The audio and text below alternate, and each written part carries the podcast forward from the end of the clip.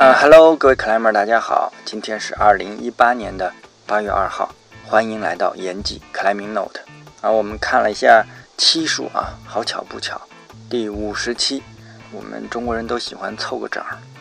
然后当初，呃，最开始做节目的时候，有朋友问啊，说，呃，做多少期这个事儿，那也就是其实也没怎么过脑子，来个整数吧，一百期。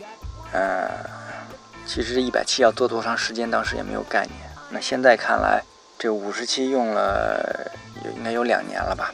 那后面做到一百，按照这个这个趋势，应该还得有两年啊。我自己觉得应该没什么问题，毕竟做做到目前为止，还是觉得挺高兴的，特别有兴趣，跟我的朋友聊聊天儿，聊聊攀岩，聊聊攀岩相关的生活以及知识。那其实回顾这五十期呢，有点遗憾的是，节目质量。有些部分呢不是那么的高，那但是呢，在这里必须特别严肃郑重的声明啊，这个质量不高那部分绝对不是我们请来的嘉宾的问题，而是主播自己的问题啊。有的是你主播自己状态不太好啊，那业余主播嘛，你受各种东西的影响以后，特别忙了累了，你的身体条件不好，声音条件也不好啊。当然最主要可能脑子有点跟不上。准备也不充分，呃，造成节目质量有所下降。还有一部分呢，就是声音的问题，其实就是录音条件、录音录音环境，有些有时候受影响。但是我们之前的节目也说过，按照小聂个人的风格来说，我不太可能把嘉宾再抓回来重新录一下啊，这不是我的风格。而且从我们最初做这个节目的初衷，啊，记录这一方面来说，尽管质量不那么高，但是。尤其是声音质量不高的节目，也依然起到了记录的作用，所以我还是决定把它放上去。重录这个事儿，呃，在我这儿肯定没有。但是同一位嘉宾，我觉得事隔个五到十年，我们可能会把他再请回来，在一起聊聊这些年对攀岩的感悟，对生活的感悟。那我觉得有个中间有这么长的一个间隔，可能认识认识方面会有一些更新，会有一些升华啊，这是我想看到的。不过我们目前刚做了两年多，所以以后的路还很长啊。OK，五十期已经到了，那距离一百期其实也不算远了。呃，特别感谢吧，参与节目的嘉宾以及这么两年多一直陪伴过来的听众。呃，今年二零一八年开始，我们节目由于实现了多平台的上线，呃，导致我对这个收听的统计数据其实就不是那么了解了。呃，但是很明显，应该是由于。今年事情比较多，节目更新频率不稳定了，我觉得收听量应该是有所下降的。但是这个时候留下来了，我觉得更应该是铁粉了。呃，再次感谢大家的支持。我们第五十期节目，呃，这回请来的嘉宾，呃，一位资深的户外从业人士，缘起呢，我在这个微信的公众账号里推送里也说了，啊，其实就是。小聂自己偷懒，想了解一下现在比较流行的户外穿衣法则，都请来了我的一位老朋友，啊，资深户外从业人士倪志新，自称小倪啊，给我们聊聊现在户外怎么穿衣法。那我们闲话少说，进入正题。行，那我们新的一期节目啊，因为呃，我上期录头哥那节目的时候，后来我还说了，我感觉嘴皮子不太利索，就是。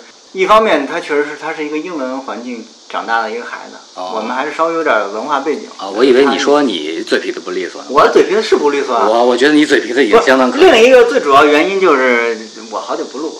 哦。啊，但这次我我们那个又请了一个嘉宾过来呢，然后呃说我嘴皮子还行，给我点信心。不是还行，是相当好。啊，那个那个嘉宾先自我介绍一下。介绍我，我叫倪志新啊，大家都叫小倪，就是那个小聂的小啊啊。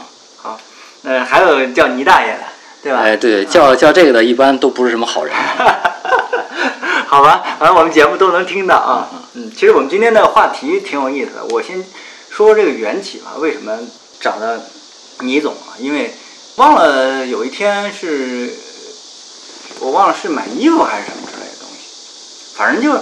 就是我突然意识到啊，我已经有最少十年没有关注这个户外这个服装到底是是一个什么样的一个趋势，或者说现在流行什么东西了。因为都是看到朋友穿什么，我可能就买点什么了。嗯然后我突然又想起来，呃十多年前，呃那时候论坛比较流行，嗯嗯对吧？大家而且呃，其实攀岩登山那时候也基本上不怎么分，大家都在一个坛子里，嗯然后经常会有人发那种呃户外服装的介绍，类似于这种东西，嗯嗯然后呃，可能还会了解一些知识。后来论坛不流行了，然后朋友圈实际上是一个相对封闭一点的东西。嗯就我我突然发现这块好像挺那个什么的，但是我现在又好像没有那么多精神头儿去自己去找资料去研究。哎，这时候我就想起一个人来啊，我们的倪总啊，啊小倪行吗？行行行啊，这样要博得嘉宾的好感、哎，啊。对对对对，就是因为我还算是相对了解一点，我知道这个我们小尼是户外资深的从业人人员，呃对吧？就是呃干的时间长一点而已啊就就我觉得你在这个圈子里的这个角色，好从业人员角色，你你基本上都你干过店，对吧？对，还做过代理店，呃，谈不上代理，就是实际上是从呃一个零售店铺的店员，嗯然后到店长，嗯然后到一个这个公司的呃经理，嗯，然后再到品牌公司，然后是这么一个过程。呃，就就是那不是有一段是代理某个品牌，是在代理的公司是吧？对，它也算是、怎么说呢？它也算是品牌公司啊，也算品牌公司呢，它分两种身份，一种呢就是品牌公司自己的一个，呃，就是直属公司，就相当于不管是你的海外公司在国内的分公司的身份，还是说你作为这个品牌在中国的呃整体的代理的一个身份，那其实我们都可以把它归成是叫品牌公司，啊因为对于大众的这个客群来说，你代表的其实就是品牌，所以呢，我们都可以把它叫成品牌。反正得有有十几年吧，起码得。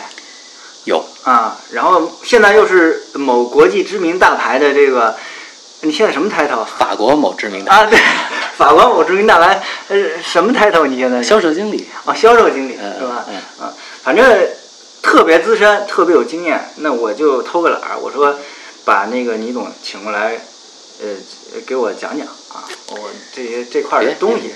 嗯，谈不上讲讲，就是大家随便聊聊，分享一下。OK，呃，我们就就刚才说的，我们先简单说一下。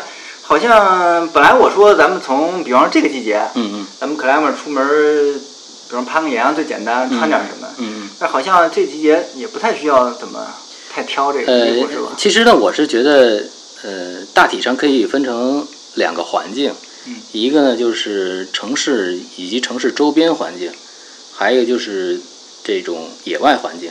啊、野外环境，我指的不是说像那个，比如去个香山啊，或者去个白河啊，去个龙安，它也是野外环境，但是呢，它都属于这种城市周边的这种环境。嗯。我说的环境来说呢，可能更相对来说针对野外，就是那种相对来说呃环境比较复杂啊，然后呢那个天气变化比较的快，嗯。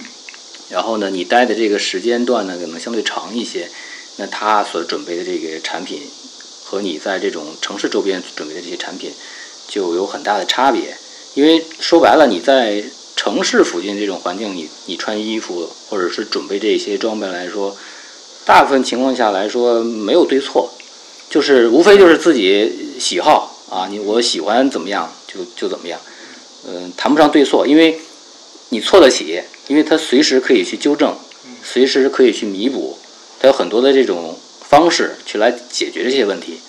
但你真的是处在那种相对呃复杂的环境里头，呃野外环境啊，嗯你没有办法去做这种额度额外的这种呃辅助性的这种补偿，所以你就必须要在之前把这些所有的这些东西要规避。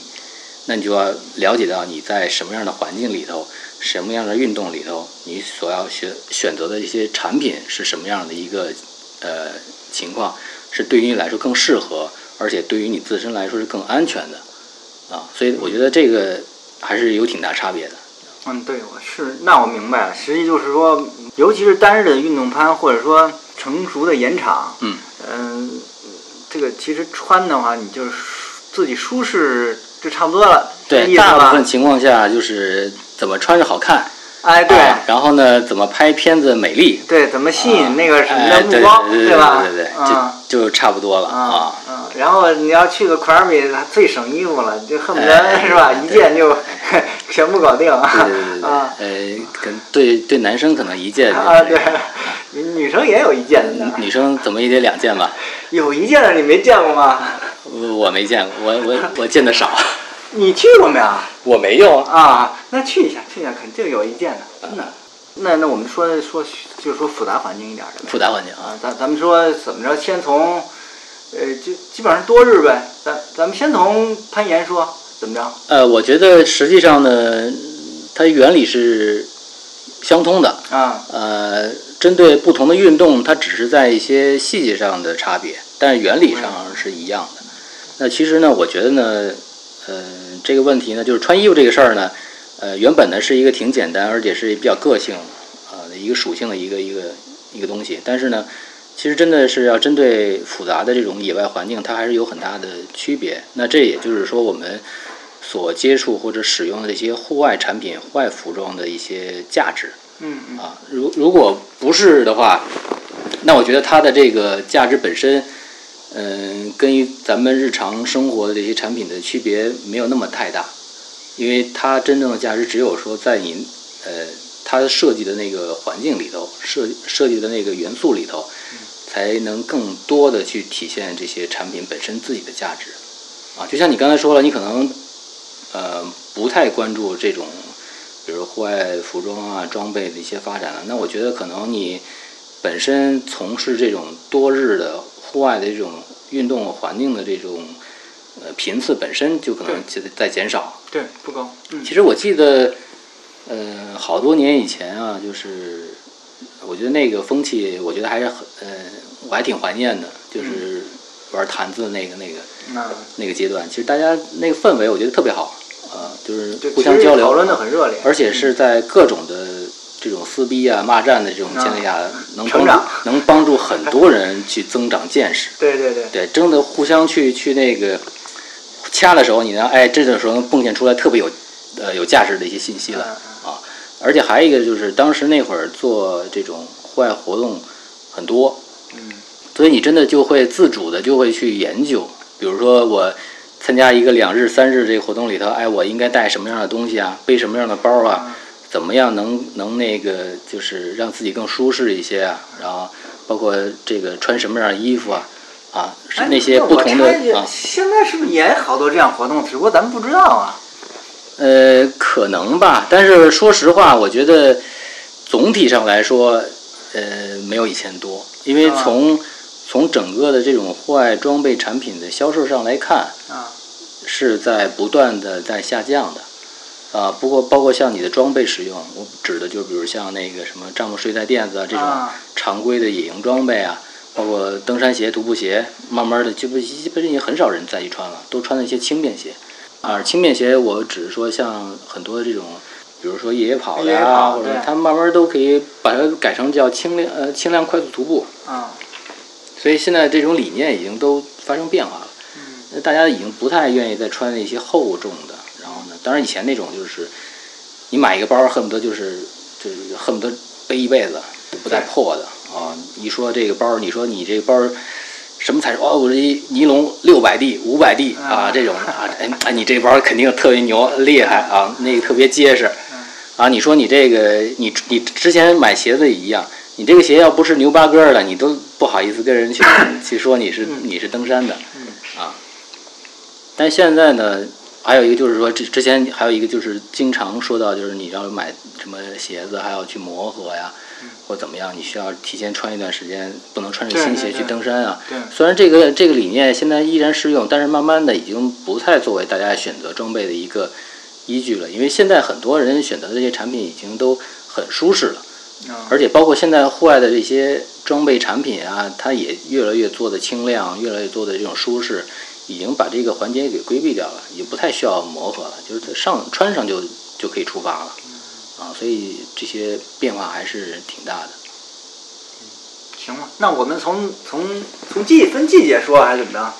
呃，就是一样。我觉得不管什么季节，你的你的这些穿衣原则和这个原理都是一样。嗯。所以我觉得，如果大家能够呃对这些原理能够了解的话，我觉得无所谓什么季节，无所谓你的这个呃，就是什么样的一个环境，你其实都能够去去找到适合自己的，或者或者能够更多保障自己的一些产品和装备。行行，那我们听听咱们这原理。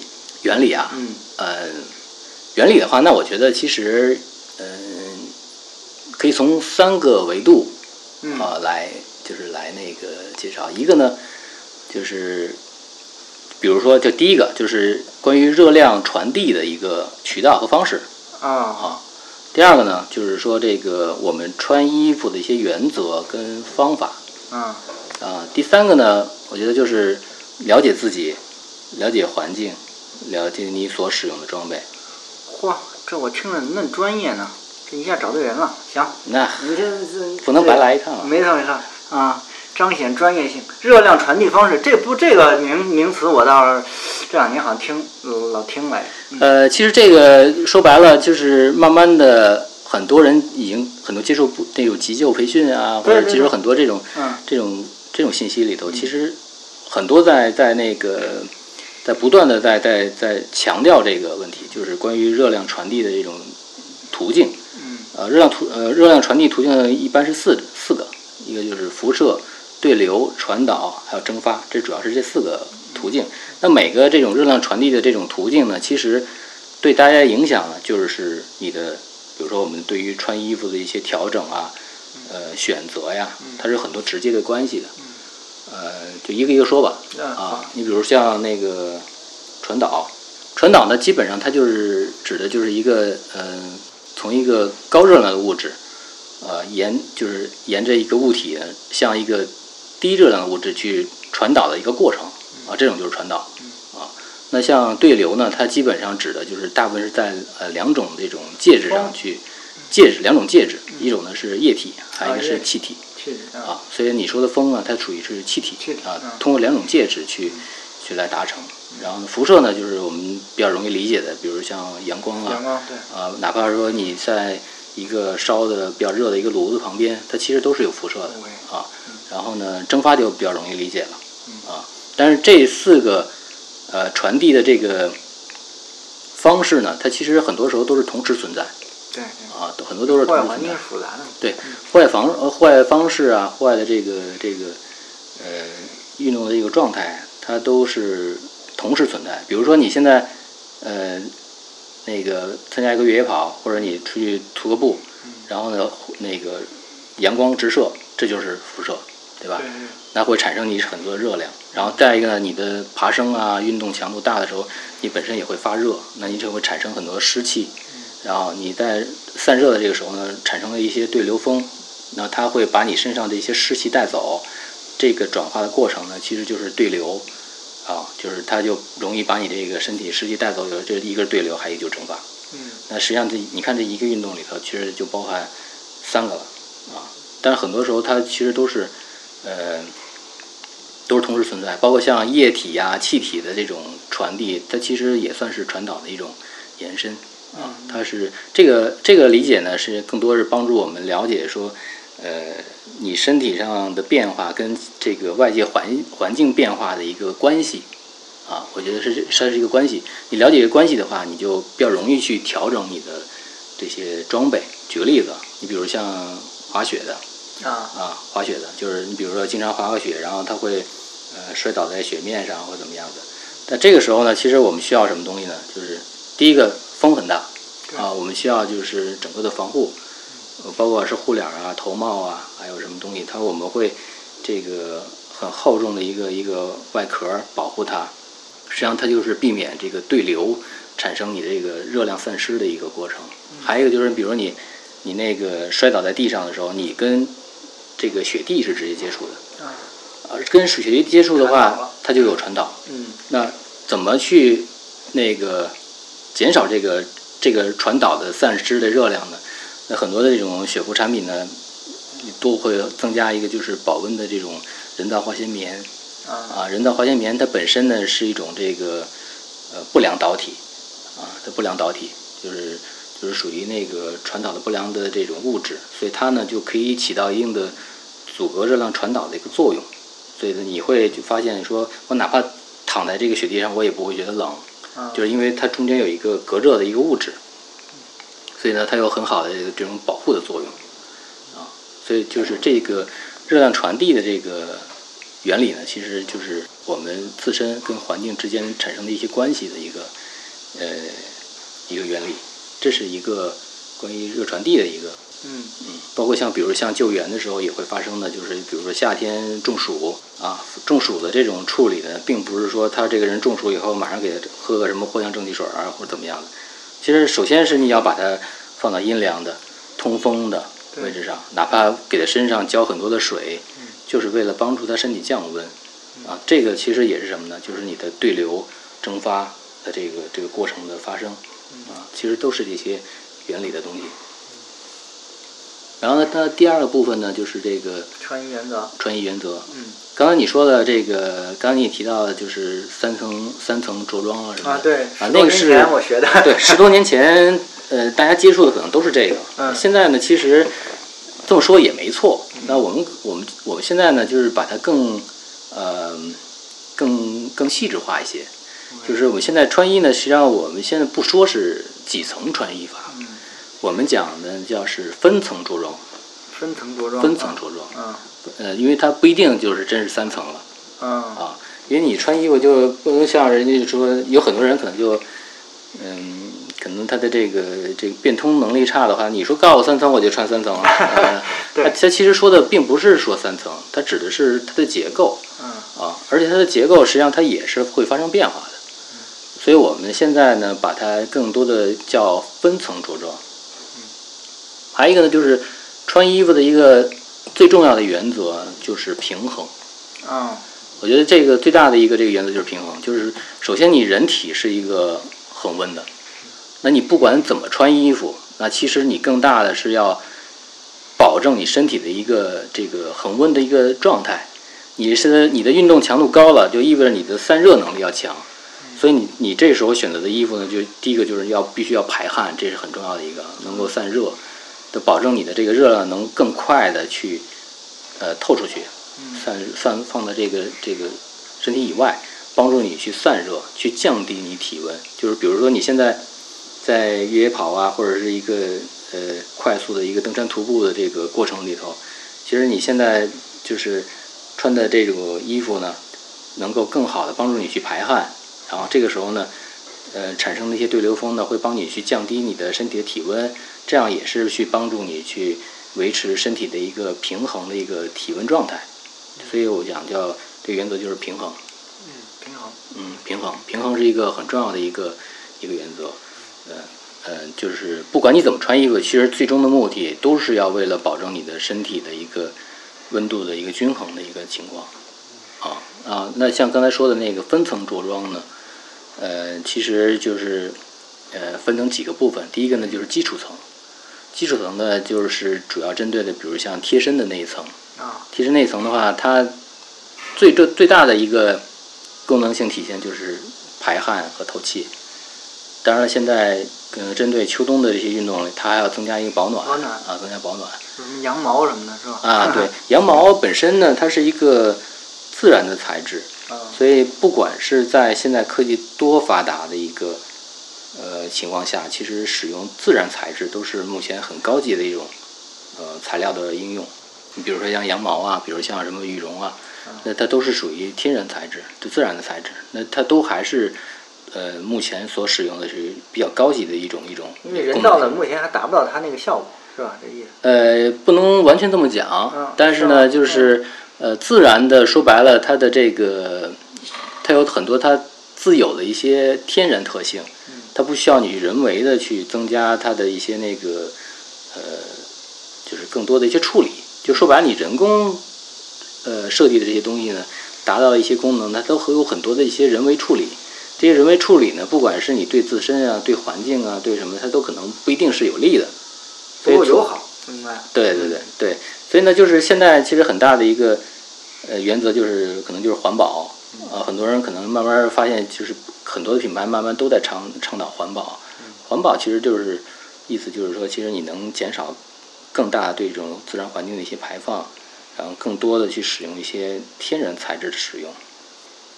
而且呢，这些呃天然材质有它不可替代的一些功能，你包括像羊毛本身，其实它本身自己就是保暖很好，然后同时呢，它又有一定的这种除臭的能力，就是说它它有那个本身就有一个抗菌除臭的一个一个自然功能，嗯，这是这叫基基础层。基础层，基础层的话，它的这个呃不同类型也也挺多的啊。啊，基础层啊，基础层的话，一般我们讲就是贴身的那一层。嗯，贴身那层其实就是延伸一点的话，就是我们可能在那个使用的这个呃产品的合格证上，它也有划分。嗯，它分 A 类、B 类什么这种。就可以直接贴贴身的呗。啊，B B 类的这种是属于可以贴身的。嗯。啊，像比如像我们穿的外套啊，什么这种厚重的抓绒啊，什么它可能都属于 C 类。它就是不适合去直接接触皮肤的，不是说不能接触，是不适合。然后还有一个是 A 类，A 类的话就是它的呃标准就更高，就它更多的更适合就是婴幼儿童。婴幼儿。对它的要求等级更高，因为它的检测标准呢，就是要检测你的这个什么色牢度啊，什么你的这个甲醛的这个是否超标啊，它含量多少啊，它对你身体的一些贴肤的影响有多少啊，它有很多种检测的这些标准。啊，就是按照不同的这种等级，我们可以反正哪些是适合贴身穿的，啊，哪些是属于就是，呃，不是很适合贴身穿的。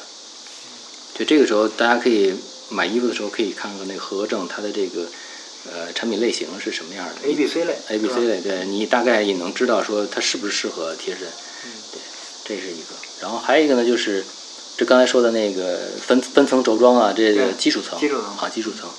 呃，基础层最重要的这个功能就是排汗，啊，那个透湿，呃，速干。嗯。然后对于冬季呢，可能还再再增加一个保暖。嗯。然后这是一个，然后还有一个就是保暖层。嗯。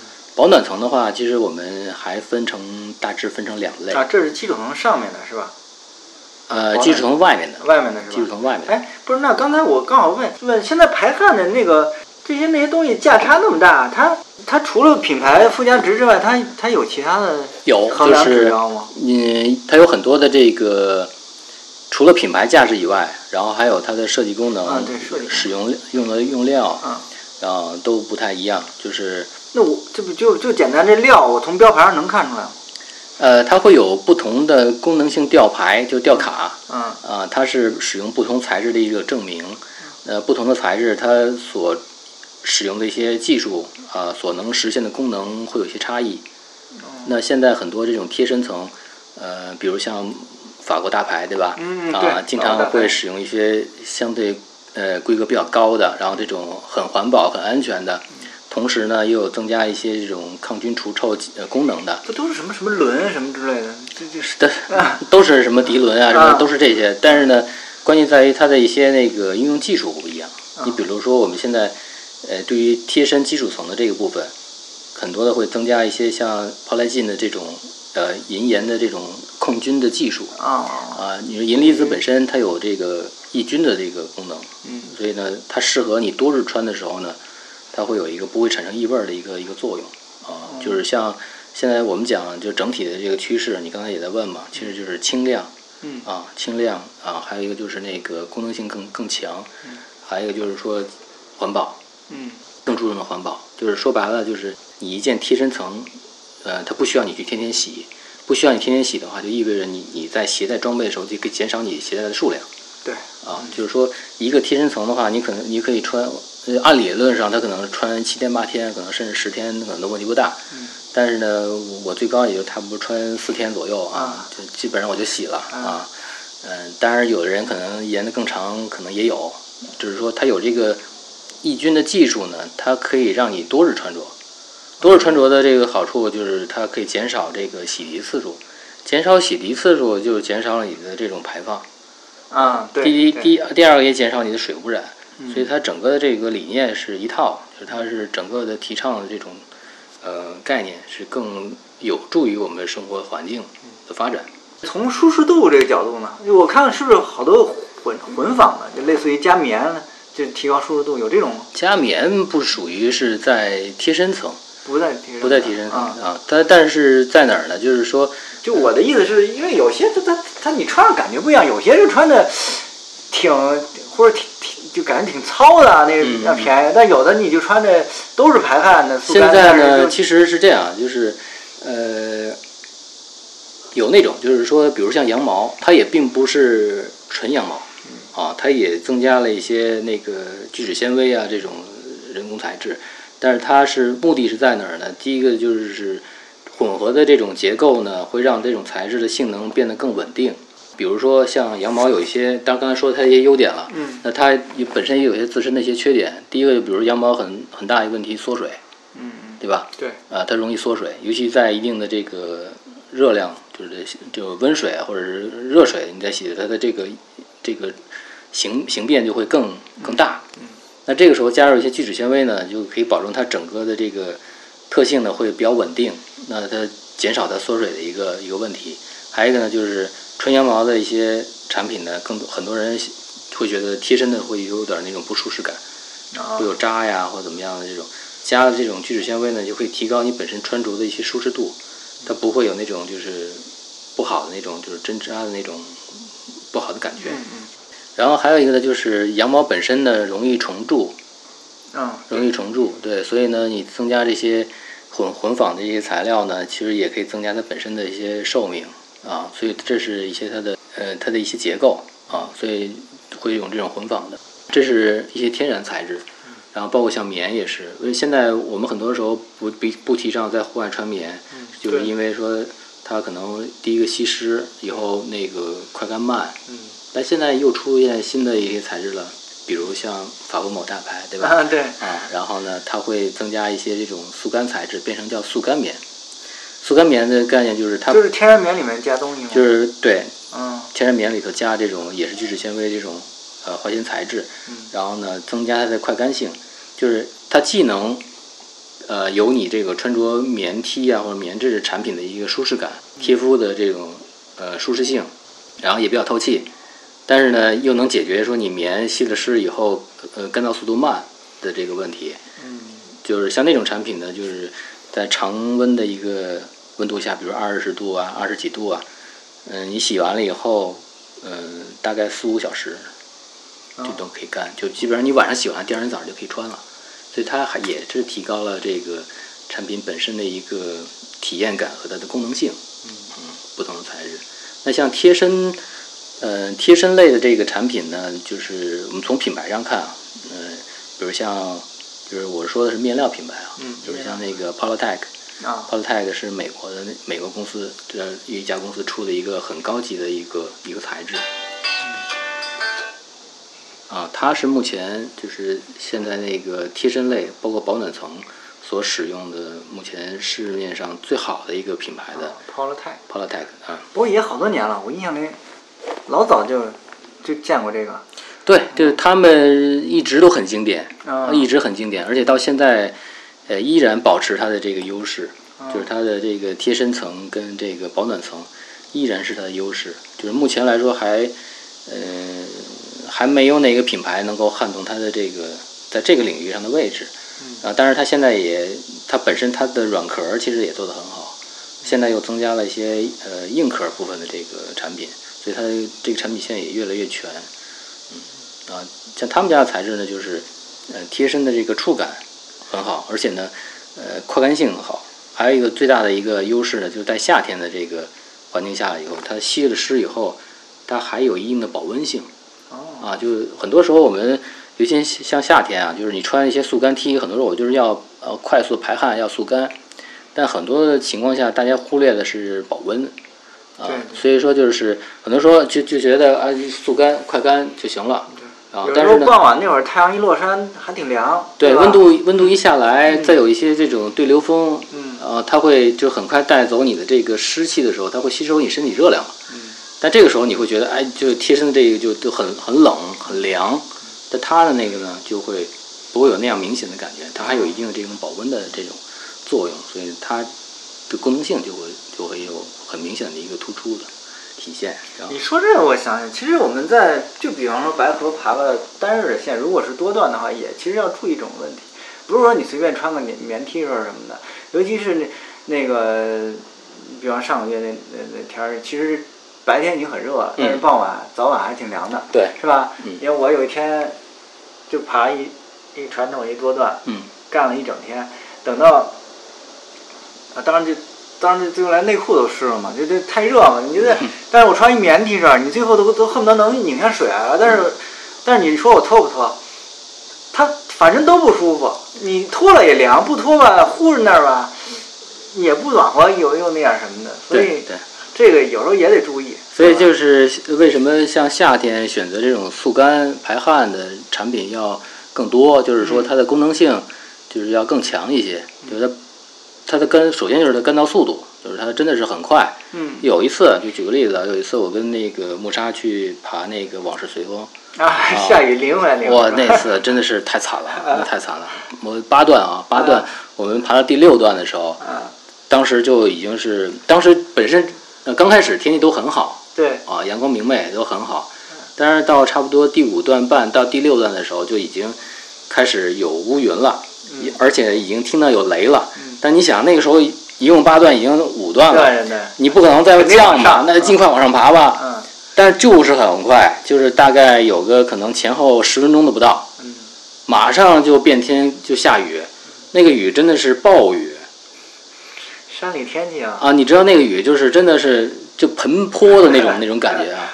嗯就你我我我的背包里实际上是带着那个那个轻薄那个冲锋衣的，嗯那个雨大的我都我都来不及去拿，你知道吗？嗯，都来不及去拿，就那样就是生扛了五分钟，我我就感觉那个时候差点就差点就失温了，对，就有点要感觉失温那种，晚上要要抖，对吧？已经抖了，啊，已经抖了，已经抖了，嗯就是那会儿感觉就已经有点要失温了，那个其实还是挺悬，但是马上那个暴雨过了以后，马上天晴了，嗯天晴以后就是阳光就很快出来了。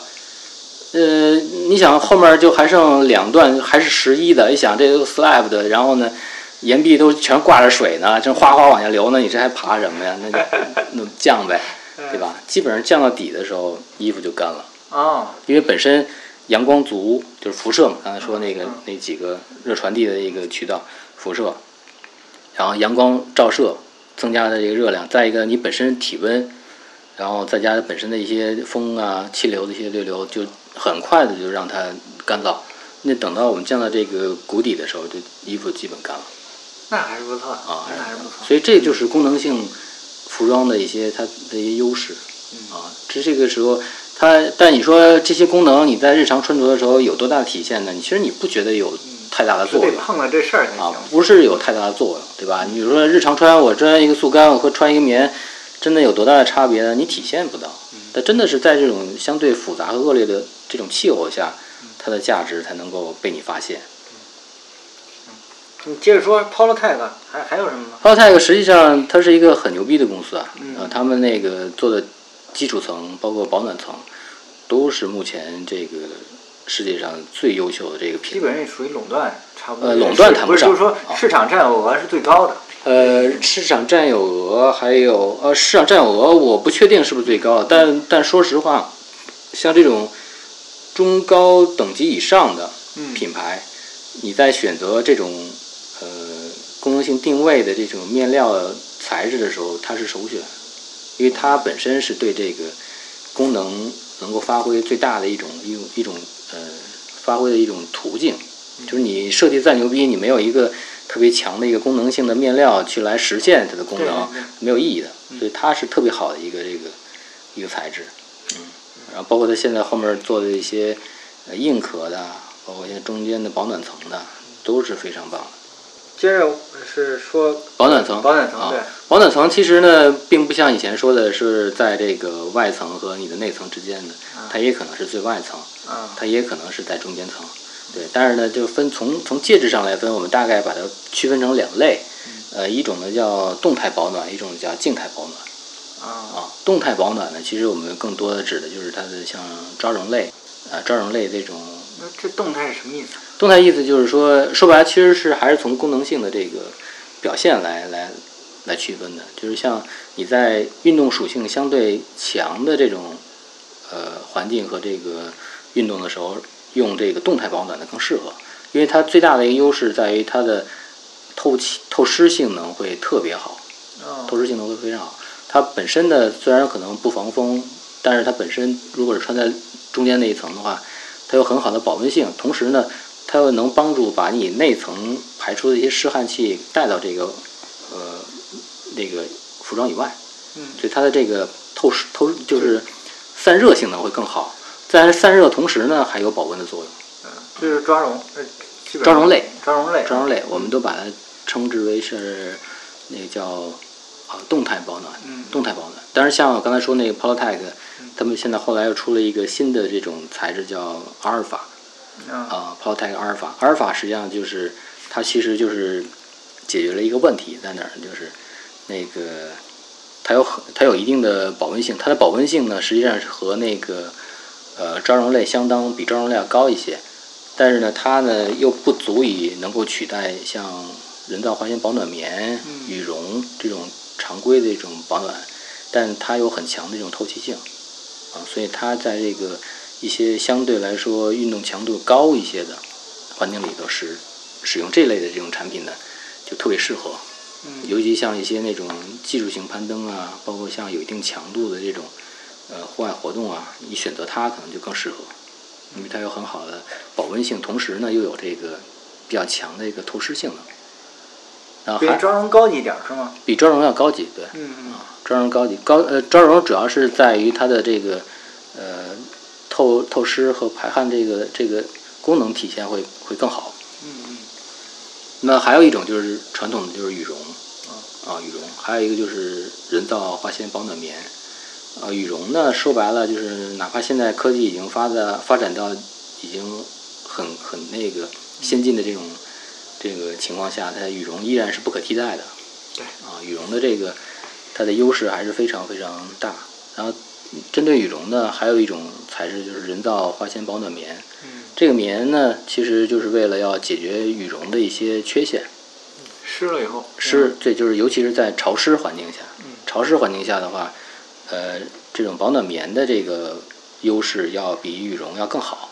但是现在又变了啊啊又变了嗯，变在哪儿呢？就是羽绒现在大家以前那个羽绒最大的这个问题在于吸湿以后不保不保暖。对它为什么不保暖呢？是因为就是受了潮气以后，羽绒结团儿，嗯结团儿以后呢，它就没有这个空间了。就我们知道，羽绒服之所以保暖，它其实是什么呢？蓬松啊蓬松。但是蓬松指的是什么呢？其实是在于它锁住的空气。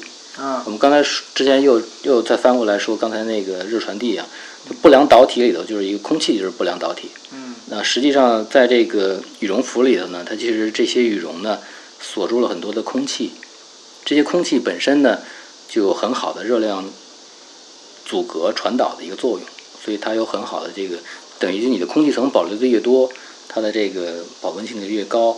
所以说我们讲叫羽绒有一个很重要的一个数据就是蓬松度，嗯对，蓬松度指的就是八百啊七百呃八百七百是什么意思？是单位面积是呃呃单位体积吧？它是指的是这意思，就是说每一盎司的这个啊羽绒，啊每一盎司羽绒大概三十八点几克吧，嗯就是每一盎司羽绒它的这个立方英寸的体积。啊。啊，所以不管是你七百还是八百，就是指的说一盎司羽绒它能够获得八百立方英寸的这个体积，嗯。那你的这个体积越大，就意味着说你锁住空空气的这个程度就越大，哦。锁住空气程度越大，就意味着你的保暖性就越高。对，所以你要如果是同样的充绒量的话，那你的保温性肯定比其他要高，而且同时你的重量要轻。嗯对。这这它是这样的一个原理。嗯。那现在的这个，呃，刚才说变化在哪儿呢？就是现在的羽绒呢，就是之前说不是吸了湿不保温嘛，就因为它结了团儿了嘛。嗯成团儿以后呢，它就会缩短成一个片儿，对它就没有空气储存层了，嗯所以它呢就丧失保温性了。嗯呃，现在又吹了一个新的这些材质，就是叫聚水羽绒。啊就是这个羽绒呢本身做了这个聚水处理，它并不是防水，都有这些有一概念的区那个区别啊，一个是聚水，一个是防水。呃，聚水实际上它并不是呃永久的这个不吸水，它是在某一个时间段范围内它是不吸水的啊，在这个范围内的话，它能够保证说这个羽绒是处在一个相对干燥的一个状态下。那这已经其实对于这个户外环境已经是完全足够了。也就是说，现在的这个羽绒呢，比如像法国某大牌，就有很多，它就全部使用的这个是聚水的羽绒，然后它呢，保证你在即便是潮湿的这种环境，哪怕是下小雨的这种天气下，它都能保证你的这个羽绒的蓬松状态，因为它不吸水嘛。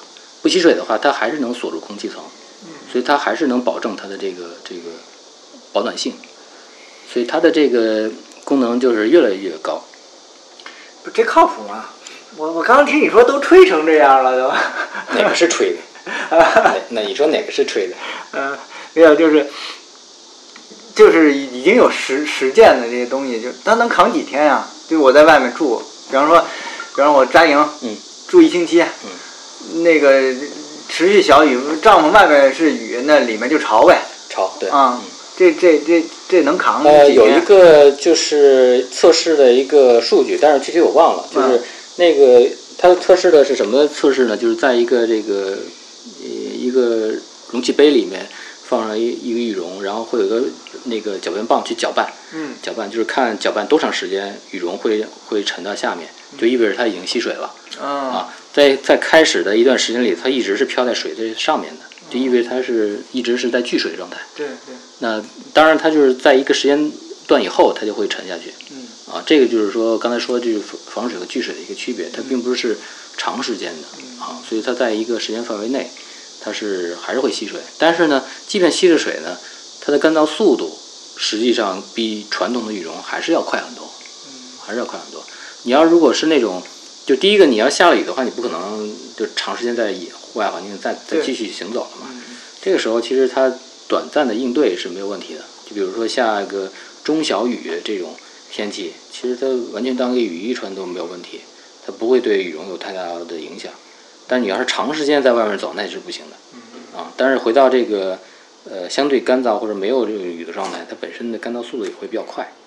OK OK，嗯，高科技，嗯，对，高科技，现在就是使用的科技的含量在越来越高，而且刚才也在说，呃，理念上就是对于环保的这个。要求呢也越来越高，啊，对于材质本身的安全性啊，包括对环境的影响啊也越来越高。包括像羽绒的话，现在还有一个就是叫 RDS 认证的一个羽绒，RDS 就是它叫可追溯羽绒，可追溯羽绒就是从你的这个禽类养殖，然后到这种取绒，我们叫它叫人道性取绒啊，并不是像以前活体拔毛，就是拔完死 死活不管了，它它整个的一个流程。包括它整个的这个羽绒的安全性，它是有一个全程监控，嗯嗯，所以它的这个第一个环保啊，第一个安全啊，它是有保障的。所以这个羽绒的认证，它也是对材质也有一个比较高的一个要求。那就是，但它也实际我理解，目前也也聚水羽绒还代替不了人造棉，对吧？呃，完全代替的话，呃，现在呢不敢这么说，但是。呃，怎么说呢？就是我觉得两种材质有它各自的优势，各自优势。因为那个羽绒呢，它再聚水呢，我觉得它在日常使用的这种呃打理性上来说，还是不如棉的更来的方便。就我本我自己本身，其实我更喜欢穿棉的，因为说实话很随意，呃，不需要任何的这种这个不需要任何的打理，就是说白了，你脏了直接扔洗衣机里搅一下出来，这干燥也很快。但羽绒呢，你在洗涤的时候就得需要注意，对吧？你不能加一些什么强性高的这种这个洗涤剂，然后呢，最好不要去甩干啊，不要甩干。然后呢，这些都是在使用羽绒上的一些要求。对，一而且呢，还有一项就是像羽绒本身分鸭绒、鹅绒嘛，鸭绒、鹅绒本身的特性又不一样啊，因为那个，嗯，你知道鸭子实际上是基本上一年是。可以出三季的这个绒，鹅一般来说就是一年一季啊，所以就跟咱们吃大米饭一样，就是你像那个一季稻对吧，肯定是好吃又贵对吧？三季稻肯定便宜嘛。但是呢，这个里头呢，其实你要说到这个羽绒本身的差别呢，鹅绒、鸭绒它是有差别的，但是呢，差别没有想象，就是如果是都是呃。定位比较高级的这种羽绒定位的话，就是它们本身的差距没有那么大，对，没有大米啊，没有那么大，对，没有那么大。就是，但是有一个区别在哪儿呢？就是，那个很多人会觉得鸭子的味儿大，就是鸭鸭绒可能味道重，那是因为什么呢？就是它的这个呃本身会有味儿吗？会有，我就是没注意过。这这些有一个问题在哪儿呢？就是鸭子本身它是杂食性动物，啊它是什么都吃，啊所以呢，就说白了，它体味儿重，体味儿重，所以呢，就是鸭子本身那种鸭腥味儿就会比较明显啊啊。但但是呢，它的油脂含量高。鸭绒实际上对于使日常使用来说，它的使用寿命是比较长的。嗯就是说，你比如它你这个鸭绒一般最高是到七百蓬松度嘛，嗯但这个七百蓬松度呢，它是能够保持到一个很长的一个时间范围。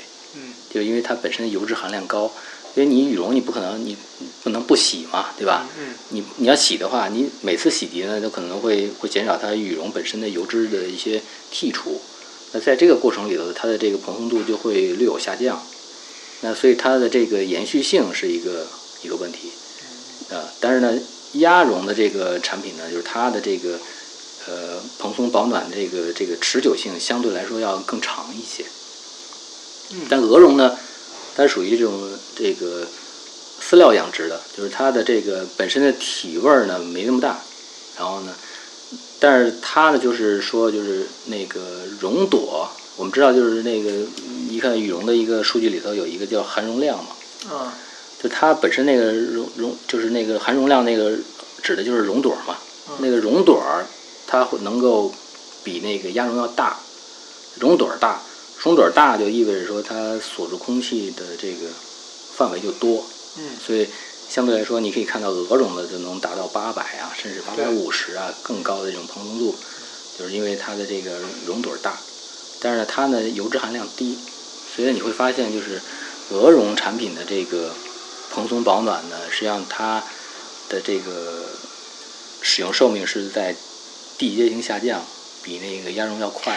这个寿命跟洗不洗，呃，如果就是同样我都不很少洗这个情况呢，那就不存在这个问题。就不存在。它主要是洗会损失它的这个。呃，你经常洗涤是因为就是说，因为绒本身它是有油脂含量的嘛，嗯油脂含量的话可以保证它整个的一个就是蓬松的一个一个状态。嗯但如果这个油脂含量越少呢，它这蓬松状态就就会有所下降。我我的意思是，我就是放了三年，嗯那这个油脂含量也是，也会降得很厉害。放三年，这个从物理本身角度来说没有变化，但是比如说你的存放的这个方式不对，那可能也会影响它的蓬松度。嗯但是从羽绒本身来说，没有这种影响不大影响不大。啊所以你看很多这种呃使用高等级的，尤其是厚的那种鹅绒的，说白了用个四年五年都不带洗一次的啊是，我也不洗。啊，是一般没有。但是像那种呃我们讲的排骨款羽绒啊，啊它是日常穿着频率高嘛，嗯所以你不可能说穿一年对吧？你连洗也不洗的，那有点太那不讲究了。嗯，对对对，嗯，行，嗯、这是保暖层是吧？保暖层对，基本上分这个叫呃静态保暖和动态保暖这嗯两种不同的类型。嗯，嗯、然后呢，就哎，刚才说那个动态是抓绒，还是阿尔抓法，静静态是是静态就是像人造化纤保暖棉啊，啊然后羽绒啊啊啊这这些这些。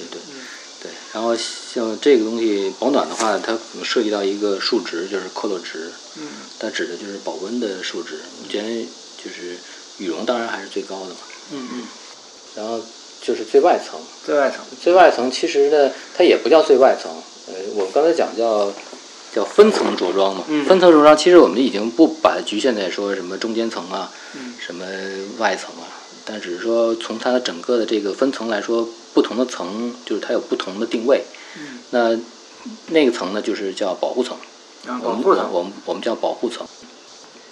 保护层呢，我们就把它细分成两个部分，就是一个呢叫我们知道叫最外面那层叫 shell。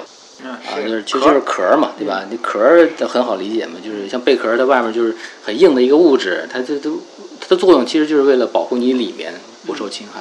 嗯那它其实呃作用也是一样的。那最外面这个保护层呢，我们其实又把它分成这个叫呃保护型这个外壳和这个运动型外壳。呃，我就是我们大家所说的这个叫 hard shell 跟 soft shell。啊。hard shell 这对，这个这么立分的呀，我我一直不太清楚这个。但其实这两个你你可以把它都归成叫保护层。嗯都叫保护层，但是再细分一下的话，就是还会有不一样区别，就是就是硬壳跟软壳，硬壳软壳之间它还是有不少的差别。对于目前，嗯，大家来说，可能使用软壳的这个频率要更高。啊，不是，那那那老常最常见冲锋衣算什么呀？冲锋衣就是硬壳嘛，就是算硬壳啊，冲锋衣就是硬壳。我老觉得硬壳就是厚点儿、硬一点儿。呃，其实不是，它所谓在国外的叫 hard shell 嘛，但其实呢，它并不是说它硬，所以它叫硬壳。但以前是。对啊，以前是。以前真的是，就是你穿一个那个硬壳，真的是外表是，啊，还挺硬的。而且呢，最大的一个区别就是你穿上身以后。你走起路来哗啦，对，有点皱的那个，哗啦哗啦的声音啊。现在不是了，是吧？现在已经是就做的越来越呃越来越贴心了，就是第一个重量要更轻了，第二个它的那个呃各方面的这个数值就更高了。像像冲锋衣的话，我们就是看它的就是防水透湿的指数嘛，嗯，看透湿指数，因为它是最外面那一层，它的这个最大的功能就是防水防风。透气，那软壳呢？其实呢，它有一定的这个防水的能力，但是呢，防水呢比硬壳要差。它更多的侧向于防风跟透气啊，所以两个两个侧重会有点不太一样。嗯啊，那那个就是硬壳软壳来说呢，从防护性上来说是硬壳属于全功能，就是说你你在任何环境下你带个硬壳肯定是没不会有问题。嗯。啊，然后呢，你在那个常规环境下，或者说雨水，呃，这种环境下少的这个程度，你用软壳可能更好，因为软壳说白了它柔软、舒适，然后保暖性本身比那个硬壳要高一些，因为它里面可能会复复合一层，比如说薄抓绒啊，或一层这种内衬啊，它其实是比那个硬壳要要更柔软，要保暖性要更高一些啊啊，所以它而且也更舒适一些。但是现在呢，像刚才一开始说的嘛，就是你首先去到一个野外环境，就是你不可能所有东西都带，对，啊，所以你必须要知道你所要参与这个活动的这个属性，跟你所要去到环境的一个情况。比如说，我现在去到环境，我确认它不会下雨，或者是下比较少的雨，那我可能我就不带硬壳了，因为说白了，硬壳就是。从舒适性啊各方面的角度来说，可能比软壳还是要略微有差一些。嗯，就从我本身来说，我也更愿意穿软壳。啊，我以为你说带把伞呢。带伞也可以啊，你比如像我们对吧，白河周老板，那都是打着伞攀岩的。OK。那对对，这是都是玩到一定境界的人才才才那种。对，我们目前还不具备这样的一个。那不是怕晒吗？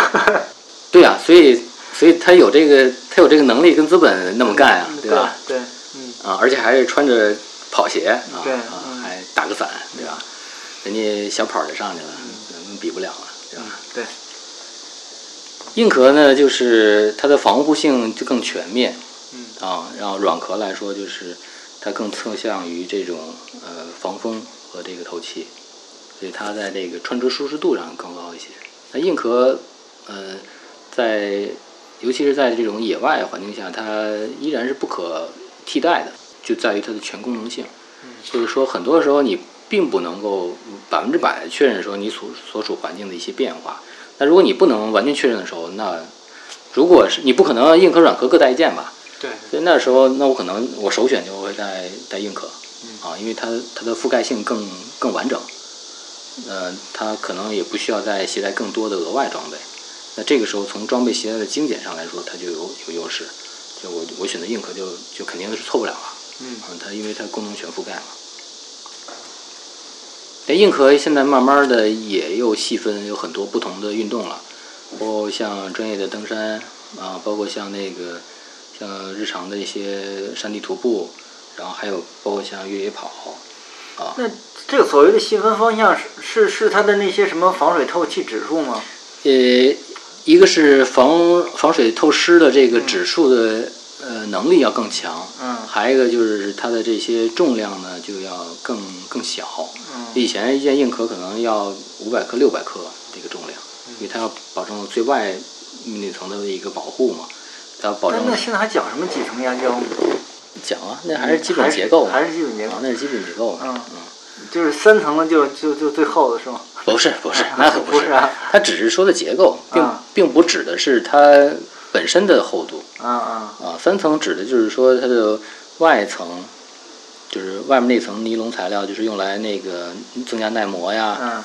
啊，防护那个，因为我们说防水，其实不是指的我们表面上看的那个防水，嗯，我们表面看的那个叫防泼水。啊对啊，那个并不是叫那并不是防水功能，它只是叫防泼水。嗯。真正防水是中间那层薄膜。嗯。啊，中间那层薄膜呢，呃，冲锋衣对，这边再再延伸一下，这冲锋衣呢就分成两种不同的这种类型，一种叫薄膜材质的，嗯。还有一个叫涂层啊嗯，涂层材质的，嗯，像像比较出名的这种薄膜材质的，比如像勾开 g o r t e x 啊嗯啊 g o r t e x 又分，比如像有 Active 有有 Pro Shell 的，然后就分的比较细了。这这有什么区别啊？呃，就刚才说嘛，不同的运动嘛，啊你针对不同的这个运动属性，它的这个透湿指数和防护等级不一样啊。这样你比如像 Active 里头现在又新出了一叫叫 Shake Dry，叫 Shake Dry，它那个就是把外面那层复合面料给去掉了。嗯啊，只有那个那边儿里面的那层薄膜，然后里面那层做一个内衬，就它减少了复合层，所以它的第一个重量就减到最低了。第二个呢，没有复合那外面那层面料呢，它的透气性就就更就更好了。嗯但是反过来呢，就是它外它外层的这个防护就就差了。嗯所以就是看你的运动定位。就现在就定位呢，就是更所谓专业嘛。专业就是说，在这个领域里头，它会做的更加的极致。嗯但是呢，极致不代表说全功能，它可能在另一方面它有很大缺失。你比如说，它已经把重量降到最低了，然后同时呢，这个防水透湿指数又做得很高了，但是它的这个外层的耐磨的这个性能就就会减减弱，所以它会把运动细分化。那你要根据不同的这种运动属性，你要选择不同的产品。对，嗯，然后包括像刚才说的 Gore-Tex 啊，然后包括像刚才说的 Powertech，它有一种叫 New Shell，New Shell 就是它也是一个也是挺薄膜的，对嗯。然后像那个呃 Event 呃 OutDry 啊，像瑞士 Solar 的那叫 Sea Change，有很多这种这个市面上比较有名的这种。都是薄膜类型的啊，薄膜类型的，还有一种是涂层，啊，它是对于涂层，所以这种就是不同的功能性的定位，所以对于那个呃，对于客户选择来说呢，其实就是像那种涂层类的，嗯。它更多的是做到这种春夏类型产品的这个会比较多一些，因为从外表上看，它里面那个涂层呢，其实你感觉上就是一个很光滑的一个面儿，它其实就是为了它做了一层涂层保护保护，就是就是也是要起到一个就是那个防水跟跟跟透湿的一个一个作用，哦。对，它都是这样的一个功能。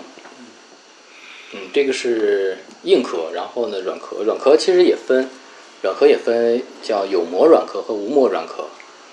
这是膜是什么东西？膜就是刚才说的嘛，就是它啊，就是有没有这层？啊对啊呃，膜呢，实际上它就是像汉堡包一样夹在中间的啊啊，就是就是为什么要要夹在中间呢？就是薄膜本身它是比较脆弱的，嗯而且你知道我们出汗出的那些其实不是水，它虽然是液态，但不是水。嗯呃，你身体有一些排泄的一些物质，它有一些很多矿物质，嗯它本身的那些东西呢，对薄膜是有腐蚀作用的。所以它需要这个内外各有一层呢，作为一个对薄膜的一个保护。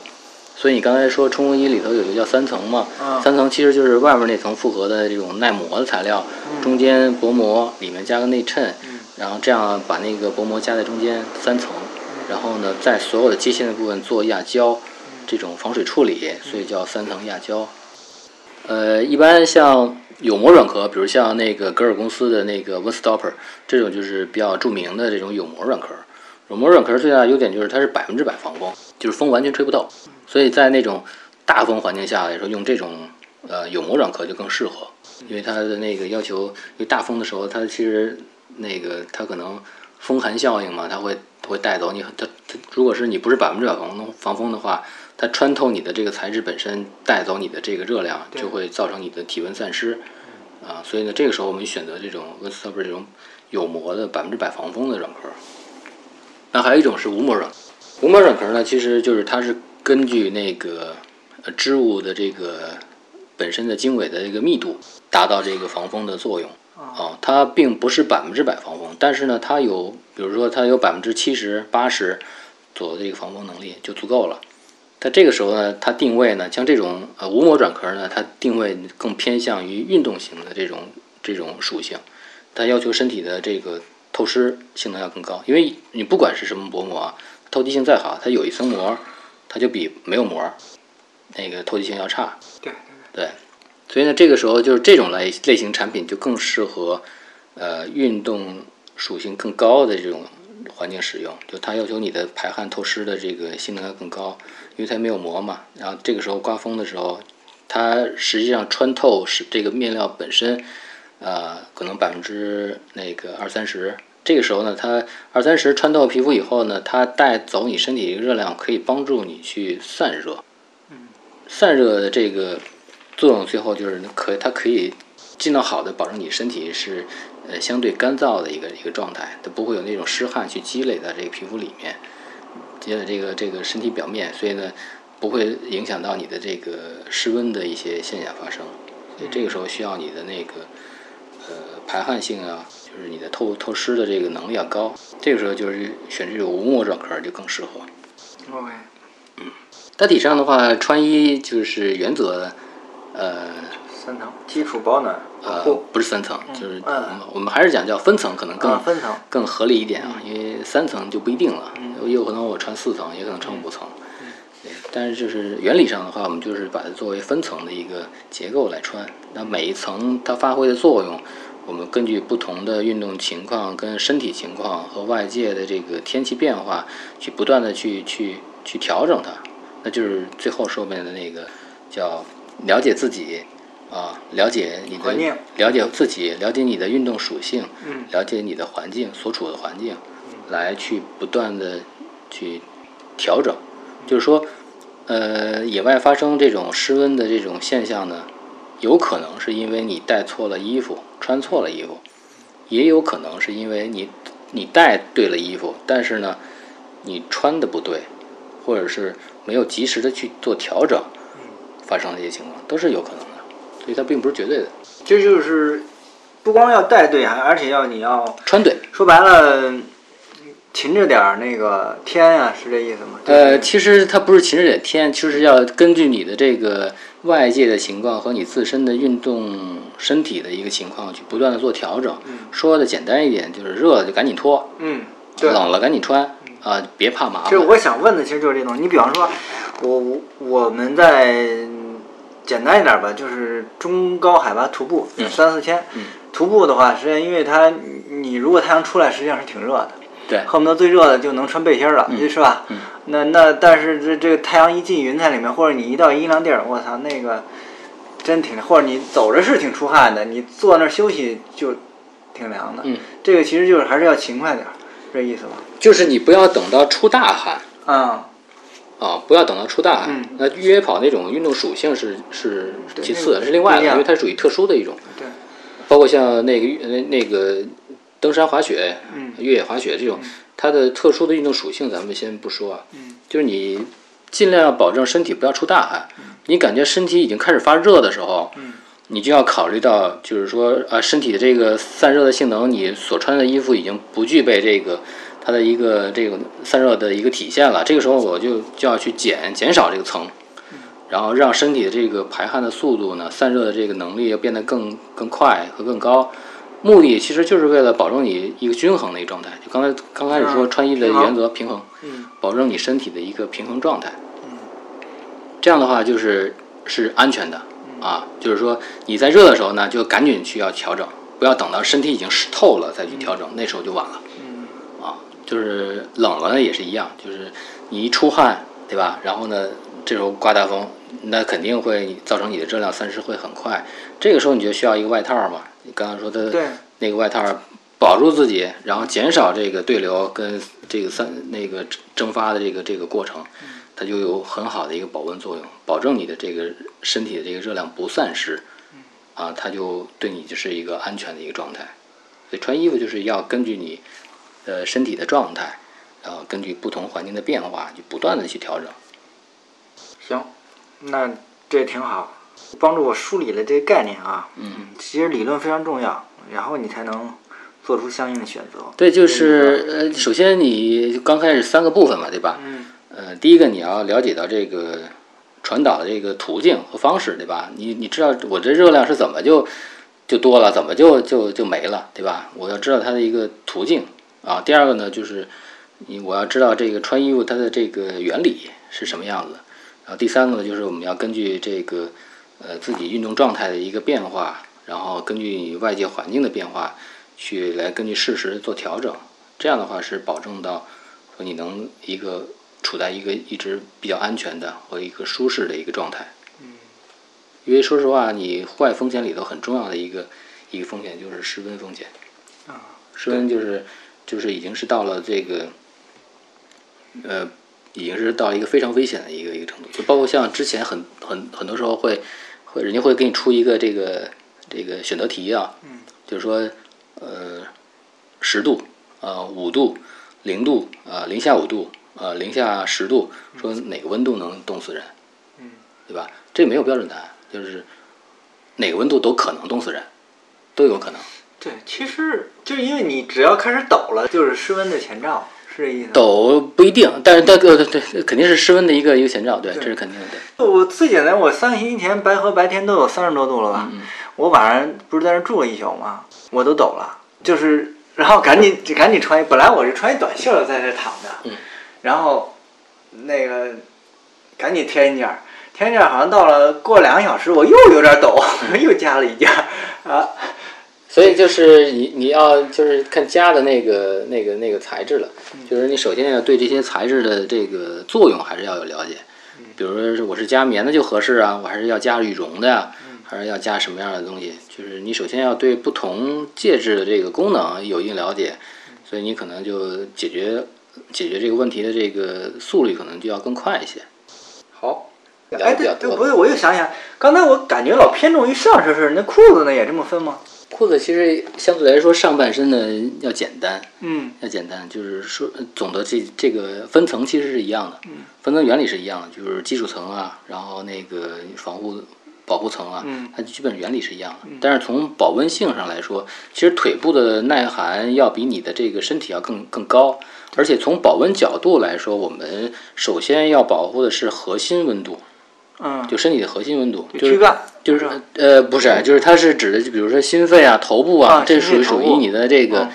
呃核心的区域。嗯。所以呢，这个时候我们比如像啊、法国某大牌，它的嗯这个产品的设计上，它就有两种的这种结构，叫它一种呢叫嗯。的意思就是说它是同等属性的材质，但是是不同类类型的材质，就是比如都是抓绒，嗯。但是呢，不同的区域呢，呃，分区是拼接不同的招生材料，哦，所以它在现在流行这个，它在功能性的这个区分上就要更细。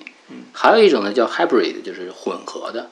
混合是什么意思呢？就是它把两种不同的材质结合在一起。举个例子呢，就是一个棉服，嗯啊，它的这个核心区域，比如头部跟你的这个心呃这个心肺，你的核身身体的这个躯干的主要部分，它用的是保暖棉，因为它这个这个区域要求核心区域要求保温要求高嘛。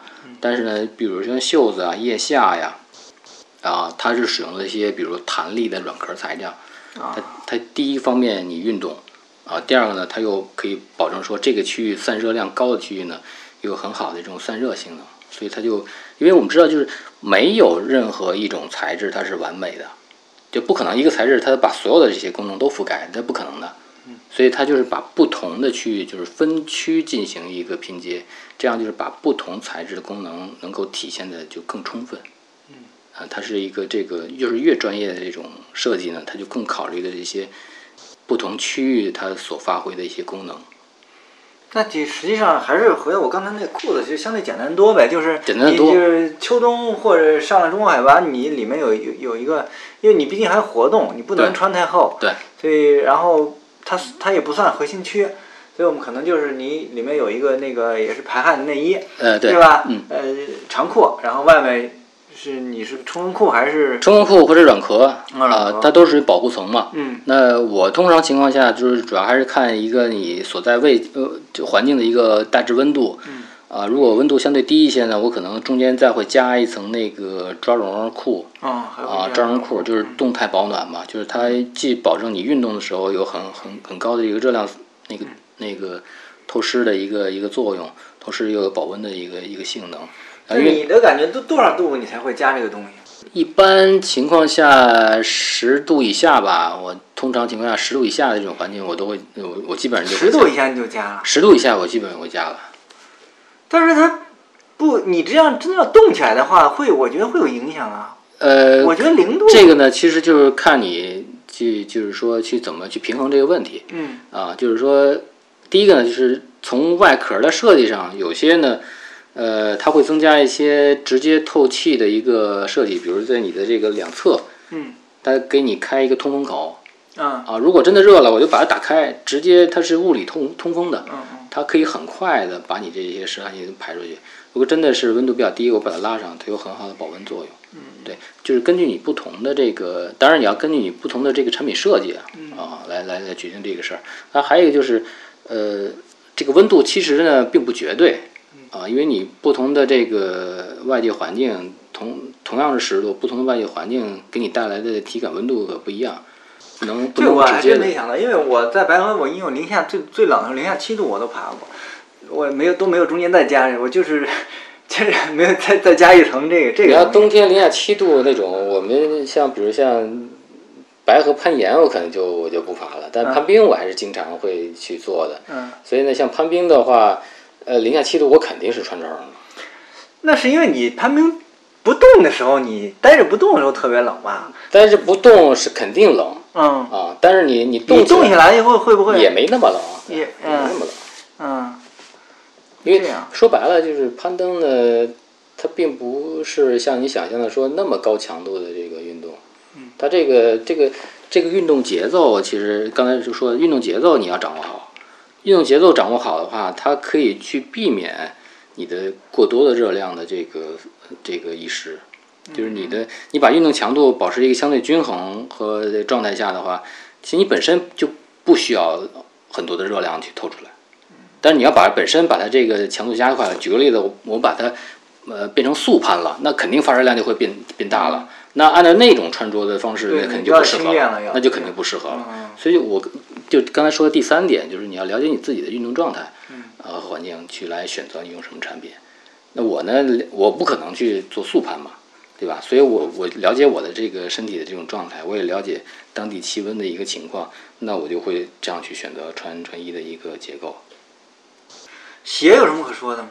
鞋啊，鞋呃分得很细，就是嗯，每个品类其实都可以分得很细。嗯啊，你比如户外的鞋子，比如分这个什么徒步鞋了，对吧？重装徒步鞋啊，冰川徒步鞋、高山靴对啊，然后再往下那个徒步鞋、轻装徒步鞋，然后那个越野跑鞋。然后攀岩鞋，然后接近鞋，就很多很多类型不同的。就是说白了，其实最终还是要看你的这个定位的运动属性，来选择你所要使用的装备。